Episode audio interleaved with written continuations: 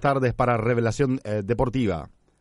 ¿Qué tal, Randall? Un placer saludarte a ti, a todos los compañeros, a los amigos oyentes de Revelación Deportiva, haciendo 1.7 FM Chaqueña, aquí desde la 11.20 AM La Deportiva, el gustazo de estar nuevamente en contacto con todos ustedes.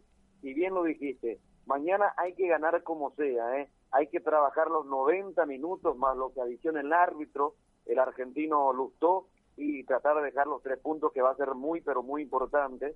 El caso contrario, Paraguay le va a costar muchísimo llegar a la próxima Copa del Mundo. Yo no quiero ni pensar ni pensar en un resultado que no sea el triunfo del equipo paraguayo, Randall. No, la verdad que no. Y hemos sufrido mucho en casa. Sí, le ganamos a Bolivia, mm, realmente sufriendo muchísimo con aquel gol de Lucas Barrios. Después ante Chile comenzamos bien el partido, terminamos sufriendo igual. Eh, perdimos contra Colombia. No sé si me ayudas. ¿Cuáles fueron los otros partidos que ya jugamos acá? Los otros partidos, Paraguay, me acuerdo empató ante Brasil 2 a 2. A 2. ¿Te acordás que Paraguay Claro, fatídico, fatídico eh, empate. Sobre el, eh, sobre el, final, así nos empata. Realmente nos dolió muchísimo, Rando, ¿verdad? ¿Te acordás? Mira, Víctor, yo desde ese día en Revelación Deportiva, cuando el Chiqui le convoca a Iturbe, yo empiezo a tener fiebre, 42 grados, algo así. tenés confianza Iturbe. Absolutamente nada. Mira, yo no, no, no sé, no sé. A mí, a mi parecer, Iturbe en la selección no ha rendido aún en aquel partido que se queda mirándole a Dani Alves de, cómo define en vez de marcarlo. A mí me pareció que ahí definitivamente Iturbe perdió las últimas fichas que tenía con la afición albiroja. Totalmente. Y nos acordamos que en aquella oportunidad tuvo estuvo Ramón Díaz como técnico en aquel 2 a 2 donde todos cantábamos triunfo, pero Brasil sobre el final nos empató y realmente nos dejó muy dolidos. Por eso decíamos el otro día, Randall, eh, hay jugadores que están en un excelente nivel en el fútbol paraguayo, como el caso de Julián Benítez, por ejemplo, eh, el mismo Willy Mendieta, que pasa a ser uno de los mejores días del fútbol nacional. Eh, y, yo no sé, el, momento el momento futbolístico de Juan Manuel Iturbe no, no es de lo mejor como para ser tenido en cuenta hoy en día en las selecciones nacionales. Puede ser para el futuro por la juventud que tiene y por el hecho de estar en Europa, que seguramente eh, puede marcar la diferencia, pero como bien lo dijiste y comparto plenamente, hasta aquí no ha rendido en la selección. No sé si le falta plomo, le falta acoplarse, meterse en el grupo, ¿qué le falta a Juan Manuel? esa primera palabra sí le falta, el tema del plomo. No, la verdad. el tema del plomo. la verdad, no, no, por favor, si, si es que va a jugar Iturbe, vamos a llamarle por favor a Carlos Kiese y que baje 5 kilos y que vuelva a jugar, porque va a rendir más que, que Iturbe. No, no, la verdad, ¿qué tal están allá por la deportiva? Estoy escuchando las programaciones, creo que estás desde las 11 hasta las 1, aunque hoy al mediodía escuché un rato a, a Beto Rodríguez teniendo un programa del, del Dakar, ¿no?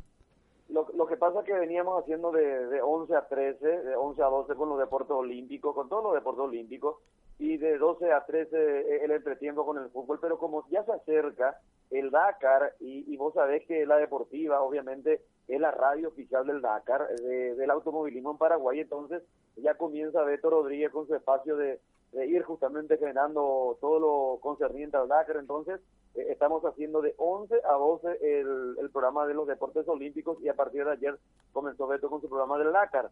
Y más adelante seguramente vamos a hacer de día 11 igualmente eh, el polideportivo en la mañana con la marca, en fin, se está viendo la, las programaciones para mover un poquito y estábamos hablando con Beto, me estaba acordando de borrándolo, inclusive le dije que estos días vas a, vas a estar por la deportiva y, me parece muy bien, me dijo Beto, entonces simplemente para clarificar, ella arrancó justamente la previa al Dakar, eh, va a ir todo el mes de noviembre, diciembre y el primer día de, de 2007 ya eh, va a estar en competencia el Dakar realmente eh, la deportiva es la radio oficial del Dakar en Paraguay. Qué bueno, qué bueno. Tenemos, eh, vamos a ponernos justamente un poco en contacto con Beto por ese tema. La verdad te digo, yo ya tengo el camping preparado, ya, ya compré, viste, esos colchones militares que llevas. Ya tengo todo listo. Yo me voy, más o menos me dicen y ahí hago mi camping, no, no me lo pierdo por nada del mundo, ¿eh? Y, con Beto, charlar con Beto, él, él tiene justamente la prerrogativa sobre el caso. Hoy estaba pasando el tema de la acreditaciones que ya comenzaron justamente a, recibirse de los colegas, de los medios que van a estar en la gran propuesta periodística deportiva de, del Dakar, que es todo realmente un hito dentro de nuestra república que por primera vez se va a dar. Entonces, ya tempranamente la radio oficial del Dakar, la 1120 la Deportiva, con toda la parafernalia que significa la información, el contacto con los que van a venir, en fin, todo lo que el mundo motor quiere saber en torno al Dakar, ya lo, lo tenemos de, de 11, de 12 a 13 a través de la Deportiva con el gran Beto Rodríguez. Aparte de eso, este fin de semana, la última fecha, el Rally de la República, en donde se define todo, ahí también podrán escuchar todo todo el fin de semana. La vez pasada escuché el, el rally de Villarrica, realmente impresionante la cobertura. Bueno, comentame, ¿cómo está nuestra querida selección paraguaya? ¿Cómo se palpita el partido? ¿Cómo arrancaría el onceno? ¿Qué novedades tenemos en el seno de nuestra querida Alviroja? Totalmente, eh, hay mucha motivación más todavía después del gran repunte que tuvo Paraguay ante Argentina en el último partido, porque eh, hay que decir, Randall, que golpeó en demasía inclusive la derrota ante Colombia, que no estaba en los planes de nadie, pero como que se repuso Paraguay eh, al ganarle a Argentina jugando de visitante y esto le ha dado un hándicap importante a la afición deportiva para poder eh, ir al defensor del Chaco. A esta altura hay que decir que prácticamente las entradas están agotadas, hay, hay algunas, pero esto se irá agotando a medida que pasen las horas en el día de hoy y acaso mañana. En materia del equipo paraguayo, eh, Chiqui se está moviendo en las fiestas, eh, así como están las cosas, como decíamos el otro día, Federico Santander aparece de arranque, y ayer probó justamente, eh, primeramente era Juan Rodrigo Rojas, el capitán de Cerro, eh, que jugó justamente el partido de día y también lo probó algunos instantes a Néstor Ortigosa, que está de vuelta para este combo. Hay que ver en definitiva si Chiqui se define por eh, Juan Rodrigo Rojas o de lo contrario lo hace con, con Néstor Espinosa, pero va a tener pocas variantes Paraguay de acuerdo con el partido ante Argentina para este duelo con el conjunto peruano. Paraguay se juega muchísimo, ¿eh? Paraguay se juega muchísimo, ya no puede ya no puede pifiar, ya no puede errar, de local tiene que hacer todos los puntos y buscar eh, también eh, puntuar eh, fuera de nuestro país. la, la base está con Silva, coste que ahí está Silva, Barreto y, el gatito, pero aparentemente está Silva ganando la pulseada. Después en la zona defensiva no hay ningún tipo de duda, ¿no? Moreira, Paulo da Silva, Gustavito Gómez que retorna y Junior Alonso por izquierda. Ahí está también entrando en las conversaciones el zaguero Olimpia, no cambia, pero eh, la muy buena predisposición y el trabajo que tuvo ante Argentina Alonso creo que le da eh, crédito para seguir el equipo titular. En la mitad de la cancha por derecha Derlis González, Juan Rodrigo Rocas o Néstor Ortigosa, la, la, única duda para mí que tiene el Chiqui eh, Cristian Rivero y Oscar Romero. Ángel Romero y Federico Santander eh, que, que reemplaza en este caso a Miguel Almirón, que jugó de entrada del partido ante Argentina en la probable formación. Hoy están eh, trabajando en el defensor del Chaco, ya reconocimiento de nuestro querido defensor del Chaco, eh, y mañana se anuncia a partir de las 18 en la salida del bus que va a transportar a la selección paraguaya rumbo a nuestros defensores del Chaco, donde una multitud seguramente va a seguir los pasos del bus que va a transportar la selección nacional. Más o menos el panorama que se tiene eh, causó realmente eh, sorpresa eh, en muchos, porque estaba bien guardadito, como lo dije el otro día, lo de Roque Santa Cruz. Hoy toda la prensa ha, destacado justamente eh, esta situación que se da con Roque, que ya tomó la determinación de alejarse de la selección paraguaya después de este combo. No es que ella le da la espalda, sino misión cumplida para él, eh, muchísimos partidos con las selecciones nacionales y bueno, también eh, la predisposición que ha tenido Roca a lo largo de estos años para estar al servicio de seleccionados nacionales. Fíjate, Randall, 17 años al servicio de la Albirroja. Debutó el 28 de abril del 99 en Pedro Juan Caballero, me acuerdo, ante México. Yo estuve en aquel partido. 111 partidos con la Albirroja realmente en eliminatorias y es el goleador histórico que tiene en nuestras selecciones. Porque ha marcado 32 goles, ha jugado tres mundiales, eh, jugó también un mundial de sub-20, Nigeria 99. ¿Qué más se le puede pedir a un Roque que realmente ha dejado huellas a su paso con la casaca de la selección paraguaya, no? Sí, la verdad que sí, realmente Roque Santa Cruz, me acuerdo, no sé si te acordás cuando surgió Roque y realmente eh, yo creo que él dio el salto de calidad cuando la gente del Bayern Múnich, Franz Beckenbauer, lo vino a buscar vino a negociar con el mismísimo Osvaldo Domínguez Deep cuando le hace tres goles a Chilabert en dos partidos, Olimpia Vélez Sarsfield. Eh, si no me equivoco, era la Copa Mercosur, le hace dos goles en el Defensores y creo que uno allá en, el, en la cancha de Vélez, me parece. Sí, sí, sí, fue ante Vélez, ante Vélez, Roque Santa Cruz que delumbró eh, en sus inicios justamente con la camiseta de Olimpia. Y no te olvides, Rando, que en esa misma temporada fue campeón Roque con Olimpia, me acuerdo en aquella definición en de Luqueño con los colegiales, donde Roque precisamente mostraba sus dotes como buen delantero.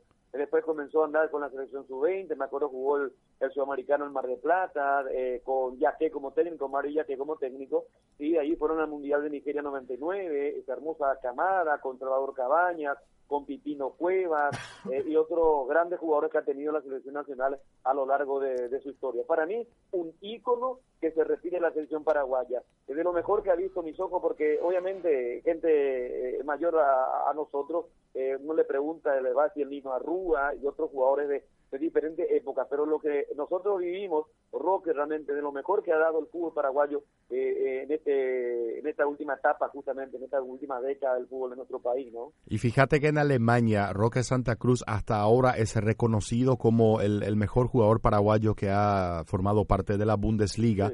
En el Bayern aún, aún lo recuerdan.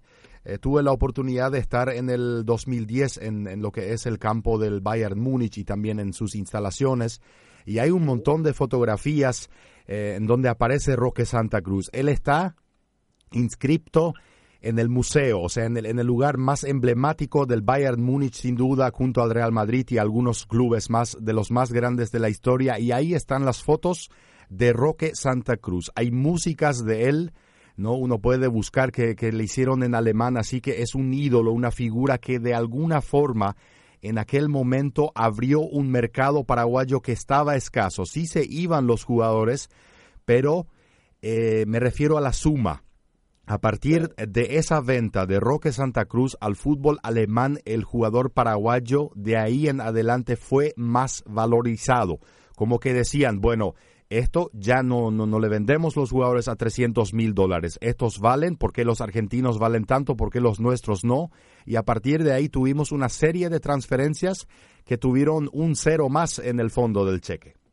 Totalmente, Randall. Y, yo creo que a partir de ahí también como que jerarquizó un poquito al futbolista paraguayo. Eh, Roque, eh, fíjate, saltó directamente de, nuestro fútbol. No, no fue justamente a dar la vuelta primero por Brasil o Argentina para, para rumbear hacia Europa. Eh, hace poco ocurrió con el chico Sergio Díaz, el Porteño, que, que, hoy en día está en el Real Madrid Castilla, y otros jugadores que fueron de nuestro balompié rumbo a Europa eh, y, no tuvieron el trampolín que generalmente, eh, especialmente los empresarios, ¿no? Que el fútbol argentino va a ser eh, más cotizado, el fútbol brasileño va a ser mejor vendido, en fin, es como que está terminando e, e, esa etapa eh, en cuanto hace a, futbolistas paraguayos y la transferencia. Hoy en día, de nuestro fútbol están partiendo rumbo a Europa y esto habla a las caras del muy buen trabajo que se está haciendo dentro de nuestro de nuestro fútbol, especialmente los clubes más cotizados como Olimpia, Cerro Porteño, Guaraní, porque no Sol de América, que ha vendido bastante bien en este en esta última etapa con, con su presidente y entonces hay que valorar un poquito. Eh, yo decía lo de Roque Santa Cruz realmente porque apareció muy jovencito. Fíjate que él jugó una Copa del Mundo a nivel sub-20, ya fue figura. Me acuerdo la figura de, eh, en, esa Copa del Mundo en Nigeria 99. Y a partir de ahí como que no no tuvo freno, ¿no? Más allá de las lesiones que ha tenido, la rotura de ligamento que ha tenido jugando justamente en el Bayern Múnich y otras lesiones musculares que le han dejado eh, parado por algún tiempo, pero siempre tuvo fuerza de flaqueza, esa fortaleza notable Roque para hacer lo que fue hasta ahora, ¿no? Sí, así es, la verdad que sí. Bueno, Perú es un equipo complicado. Eh, perdimos el partido allá en, en, eh, Lima, 1 a 0. Creo que fue Jefferson Farfán el autor del gol, falla de Iván Piris. Eh, un partido tremendamente difícil para la noche de mañana. Es un fútbol que nos cuesta, nos cuesta jugar ante el fútbol peruano. Sabemos que es una escuela de, de un fútbol de mucho toque el jugador peruano es definitivamente un jugador muy habilidoso y tremendamente rápido, tanto de pie como de cabeza. Así que vamos a ver cómo, cómo Paraguay mañana puede neutralizar eso. Ya ha anunciado el técnico peruano que va a arrancar con Pedro Galese en el arco. Van a jugar Aldo Corso, Cristian Ramos, Alberto Rodríguez, Miguel Trauco, Renato Tapia, Yoshimar Yotun, Edison Flores, Cristian Cueva, André Carrillo y Paolo Guerrero. En este onceno titular no figura Jefferson Farfán. No, no, no figura. Y hablaba Pablo eh, Pablo da Silva, el zaguero de la selección paraguaya, que lo conoce muy bien a Cueva, que fue su compañero en, el Toluca, hoy en día brillando en el fútbol brasileño en el San Paulo. Y, claro, ahí está la máxima figura de Perú, es Paulo Guerrero. Y cuando decís que técnicamente son muy bien dotados, comparto plenamente. Perú juega lindo, juega bien, pero no se refleja un poquito en la tabla, en los buenos resultados. Y aquí estoy viendo justamente en internet de que, Perú justamente no le ha podido ganar a Paraguay a lo largo de la historia jugando en el defensor del Chaco. Hay una paridad entre Paraguay y Perú, cinco victorias para cada uno, tres empates, y nunca pudieron ganarse como visitantes. Es decir, Paraguay nunca le pudo ganar a Perú en, Lima y, viceversa, Perú a Paraguay en Asunciones. Eh, simplemente las estadísticas, ¿no? Y, las estadísticas están para ser para ser rotas, la, el historial, ¿no? Y bueno, vamos a ver cómo le va a Paraguay local de Perú en la eliminatoria. Jugaron seis veces, cinco triunfos de, Paraguay y un, solo empate que ha logrado el conjunto incaico. Aquí están las figuras. Cuevas, Paolo Guerrero, decía aquí que hace la vuelta de Josimar Yotun, un hombre también de, mucho recorrido y de mucha experiencia dentro del andambiaje peruano. Eh, toca bien Perú, es disciplinado tácticamente, pero como que le, cuesta definir los partidos, eh, le cuesta ser contundente eh, cuando sale afuera. Por ello, hasta ahora no ha conseguido ganar en esta eliminatoria y hace 28 partidos no ha podido ganar Perú jugando fuera de su feudo, mi querido Randall. Ojalá, ojalá eso quede así, ojalá podamos Realmente mañana los primeros 15, 20 minutos van a ser muy importantes para, para conseguir una tranquilidad, pero igual igual si no se logra el gol hay que cuidar mucho el contragolpe. Yo creo que no debemos desesperarnos en buscar el primer gol.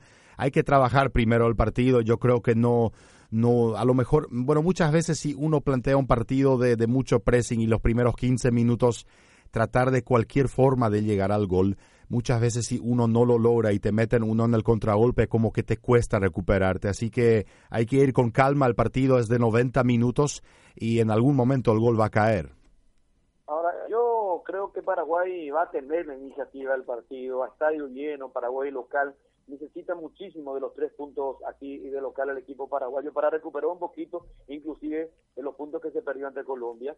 Eh, y estoy mirando la formación el que más o menos se asemeja al que le ganó Argentina. Y a mí me gusta, ¿eh? me encanta. Ahora con el acople de Federico Santander vamos a tener juego aéreo. Eh, Romero siempre hábil eh, por las puntas. Oscar Romero se entienden a la perfección, eh, el momento de Derry González, que también tiene gol, eh, trabaja, es, un laborador nato dentro del terreno de juego, en la mitad de la cancha, aún jugando rojas o, haciendo lones Ortigosa, no, hay, ah, me parece que hay tranquilidad en sitiarse en esa zona en la mitad de la cancha. El momento futbolístico y la experiencia que tiene Cristian Rivero le da también esa tranquilidad al técnico de nuestras selecciones. Y la vuelta de Gustavito Gómez, que se complementa con Pablo da Silva, la experiencia y la juventud, eh, lo de Alonso que demostró que tiene jerarquía, más allá de algunos errores que ha tenido en el Superclásico, y Moreira que definitivamente se va ganando el puesto en este seleccionado. Desde los tres arqueros, eh, Silva, por todo lo que ha hecho en la Copa Sudamericana y lo que venía trabajando precisamente con Chiqui Arce, creo que se lleva un poquito la de ganar en esta apuesta en torno a quién va a arrancar en el arco del equipo paraguayo. Por lo menos hay tranquilidad, hay mucha expectativa y también eh, optimismo en torno a este nuevo desafío que tiene nuestra querida selección paraguaya ante Perú. Dejar los tres puntos, tratar de ganar, no hace falta marcar demasiados goles, con 1 eh, a 0 ya alcanza, ¿verdad, Randall? Con 1 a 0 alcanza y que sea en el último minuto con offside, a mí yo no tengo problema.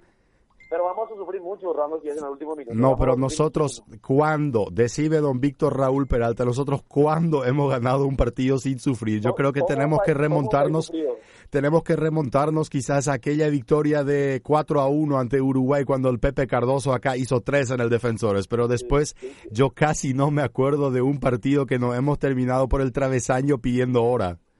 Totalmente. Somos un país muy sufrido en todo sentido, no solamente en lo futbolístico, sino en todos los avatares de la vida. Y, y rápidamente porque estábamos hablando de los partidos locales de Paraguay en estas eliminatorias, eh, ya recordamos Paraguay 2, Brasil 2, después el 2 a 1 ante Chile, ante, ante Chile ya en la nueva etapa con Francisco Chiquiarse. Después la derrota ante Colombia 1 a 0, eh, recordamos el empate con Ramón Díaz cuando era técnico Ramón, el técnico de la selección paraguaya, ante Argentina 0 a 0 en el defensor del Chaco y la victoria, como decía anteriormente, ahí justito contra Bolivia 2 a 1, que dimos vuelta al marcador. Y, bueno, son los resultados que se han registrado jugando en nuestro estadio defensor del Chaco. 2 a 2 ante Brasil, 2 a 1 ante Chile, Perdimos ante Colombia 1 a 0, 0 a 0 ante Argentina y 2 a 1 ante Bolivia. Dios quiera que en esta oportunidad Paraguay deje los tres puntos en casa, ¿no? Bueno, nosotros nos toca todavía en casa entonces Venezuela, Ecuador y el otro equipo sería. Eh, a ver, a ver, a ver. Venezuela, Ecuador, eh, Uruguay. Uruguay en casa, ahí está. Venezuela, Ecuador y Uruguay. Los cálculos dicen que cuántos puntos uno tiene que tener en las eliminatorias para estar por lo menos entre los cuatro primeros. Y, más, y obviamente más de 25 puntos, Randall, ¿eh? más de 25 puntos tenemos que hacer y pelear la quinta, la quinta, la quinta plaza, el repechaje. Podemos ganar, si ganamos los cuatro partidos en casa llegaríamos a 27, o sea, eh, aseguramos en casa y estamos cerca. Hoy, hoy tenemos 15, ganando los cuatro partidos eh, sumamos 4 por 3, 12 puntos más, ¿verdad? 27 serían, sí. 27, eh, claro. Y hay que ver lo que también proponen los otros, porque no te olvides que tenemos eh, por, por, por, frente, miramos arriba y nos encontramos con Argentina, con Chile, con Colombia, Ecuador y Uruguay, y, también Brasil. Entonces, más allá de lo que nosotros podamos hacer, hay que ver lo que hacen los otros también, ¿no? Claro, hay que ir paso por paso. Ahora es ganarle a ah. Perú, ¿no? En definitiva, todo lo resto es historia aún el árbitro del partido, que sea un argentino, me preocupa un poco. ¿Te preocupa que sea un argentino? Sí, me preocupa. Ante, ante Perú. Sí. ¿Por qué, Randall? ¿Por qué te preocupa? No sé, el, arbitraje argentino, eh, bueno, el arbitraje colombiano lo que siempre nos viene muy mal, a menos que Olimpia. A Olimpia el arbitraje colombiano siempre le vino bien. Eh, no sabes de qué hablo, ¿verdad? Pero el, al, al fútbol paraguayo el arbitraje argentino Nelson Pitana sí arbitró muy bien acá contra Chile. Eso sí hay que reconocer, tuvo las agallas inclusive de echarle al Pitbull Medel, tuvo un partido en donde realmente, no sé si fue localista, pero en cierto modo hay que decir que Pitana en ese partido como como que no eh, estaba estaba un poco de nuestro lado, no no no por por desconfiar, no es por ese lado, pero el localismo, ¿no? Y en este caso a los dos no lo conozco tan bien, pero me preocupa un poco porque a Argentina le conviene si Paraguay pierde, Víctor. Claro, claro, porque pasa a ser un rival directo. ¿eh? Totalmente, y Perú ya no, si Perú gana queda muy lejos, o sea, Perú no, no es un, riesgo para Argentina, Paraguay sí. Sí, Paraguay sí, porque si, fíjate que Argentina eh, en este partido, fecha número 11, juega ante Brasil en el Estadio Minerado de Belo Horizonte. Claro, tiene la de perder. Claro, si no llega a sumar a tres Argentina y Paraguay lo hace, automáticamente, antes de encarar el segundo partido de este combo, Paraguay ya lo supera a Argentina. Paraguay va a ir a 16, 18 puntos y Argentina se va a quedar con 16. Fíjate lo que representa para Argentina, ¿no? Sí, evidentemente. sí, evidentemente. Claro, evidentemente nosotros acá en Paraguay bancamos a nuestro técnico porque en Argentina, como le están dando a Bausa, definitivamente. Eh, terrible. Y encima Bausa sale la última vez, la vez pasada, y dice que él ve que Argentina va a salir campeón del mundo en Rusia 2018 y ahí explotó la bomba, no hay realmente con qué, qué recursos tenés, no jugamos a nada. Realmente la prensa argentina está, está tirando, está, está escupiendo fuego eh, con respecto al equipo y con lo que es eh, el trabajo de Bausa.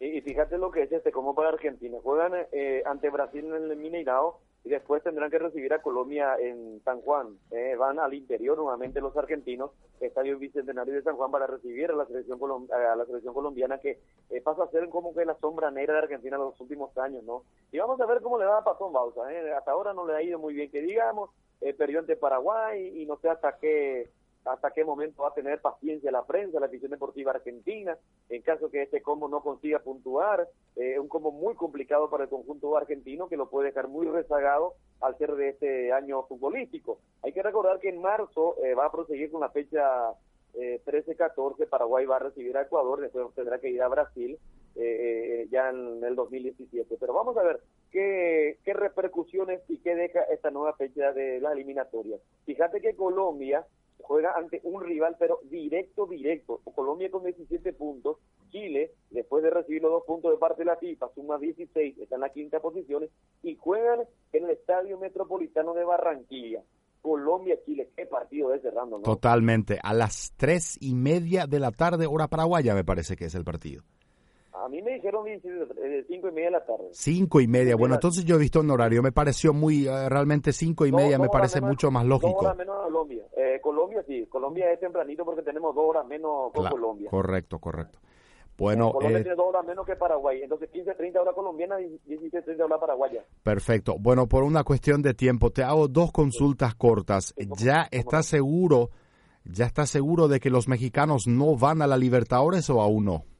No, no estoy estoy seguro. Hoy estábamos hablando con Beto justamente sobre el tema. Eh, nace la información en un medio aparentemente uruguayo, pero hasta que se pronuncie la Comebol, porque fíjate que esto se maneja políticamente y, ya la Comebol no va a, cambiar el sistema, está todo estructurado para el 2017 y los mexicanos pidieron cambiar, pero hasta que no se pronuncie eh, definitivamente Alejandro Domínguez, o gente de la Comebol, gente de prensa, hay que esperar, ¿eh? hay que esperar. Nosotros estamos hoy con el tema, pero no hay muchos eh, muchas informaciones sobre, sobre este tema. Pero eh, vamos a ver, eh, si es que México no presenta clubes en la próxima Copa Libertadores, es muy, eso sí te puedo decir, es muy probable que Paraguay tenga cuatro equipos en la próxima edición de la Copa Libertadores, Ramos. Sí, es una opción que a, mí, a nosotros nos gustaría mucho, pero me parece que es, es eh, utópico pensar en eso, porque definitivamente la plata que trae la televisación y el fútbol mexicano a la Libertadores, mira,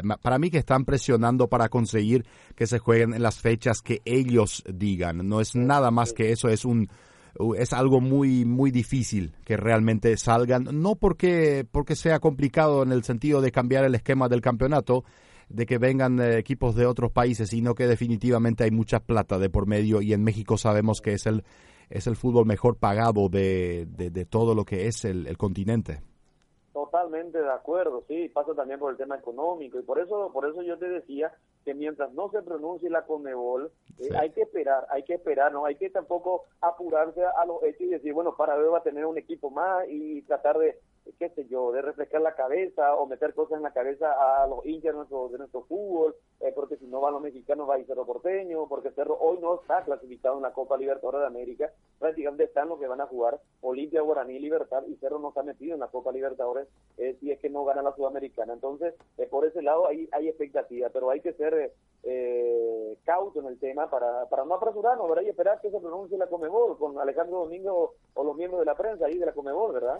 ¿Cuáles serían los cuatro equipos que ahora mismo estén en, eh, clasificados a Sudamericana?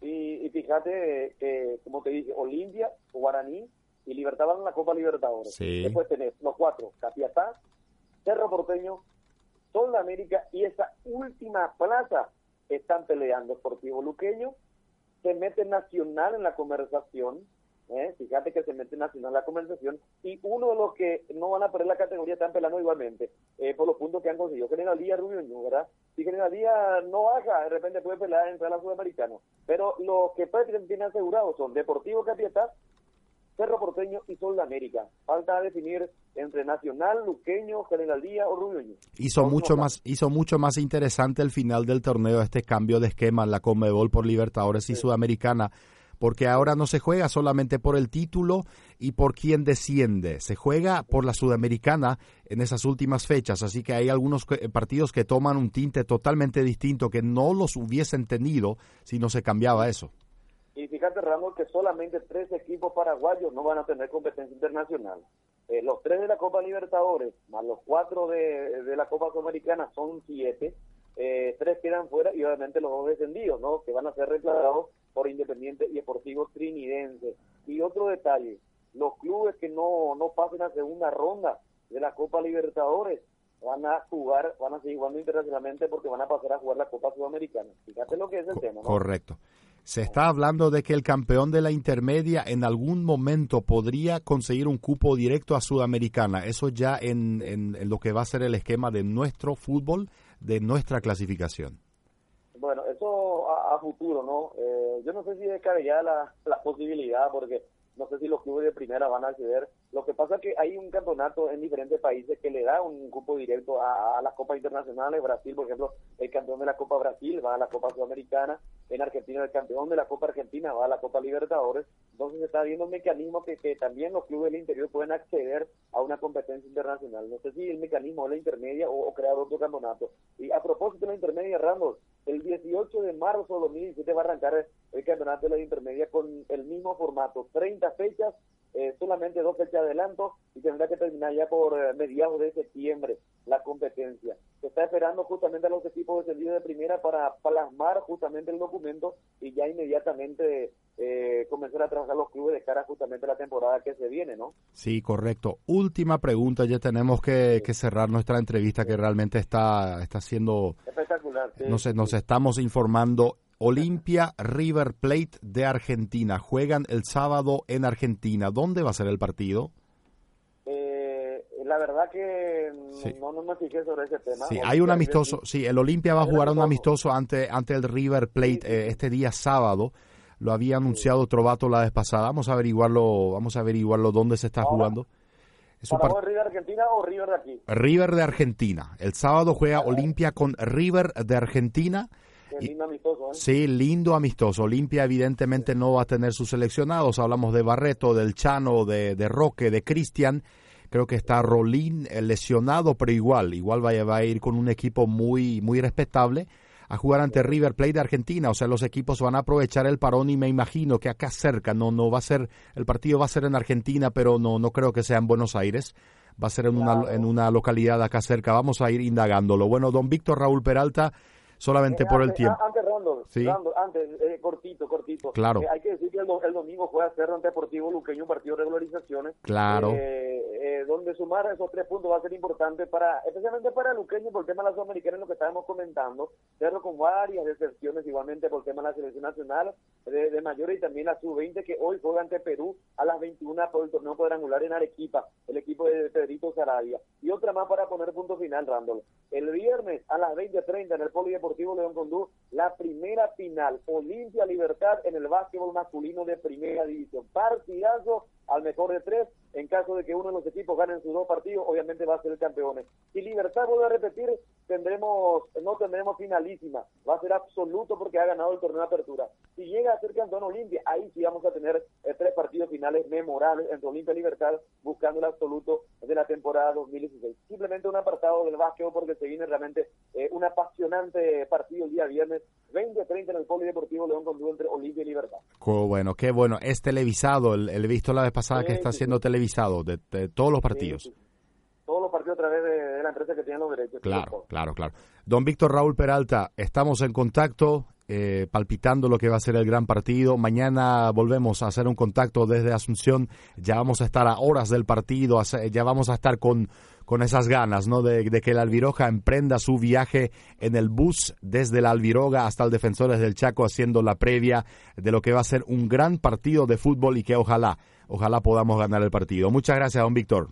Espectacular eh, a vos, eh, Randall, el gusto de siempre. Un saludo a toda la afición deportiva, a los compañeros. Y vamos a ver en qué momento podemos compartir una transmisión inclusive eh, contigo, con toda la afición deportiva a través de la FM. ¿sí? Un fuerte abrazo y será hasta mañana Dios mediante. Chao. Perfecto, don Víctor Raúl Peralta de la 1120 La Deportiva 15 y 44.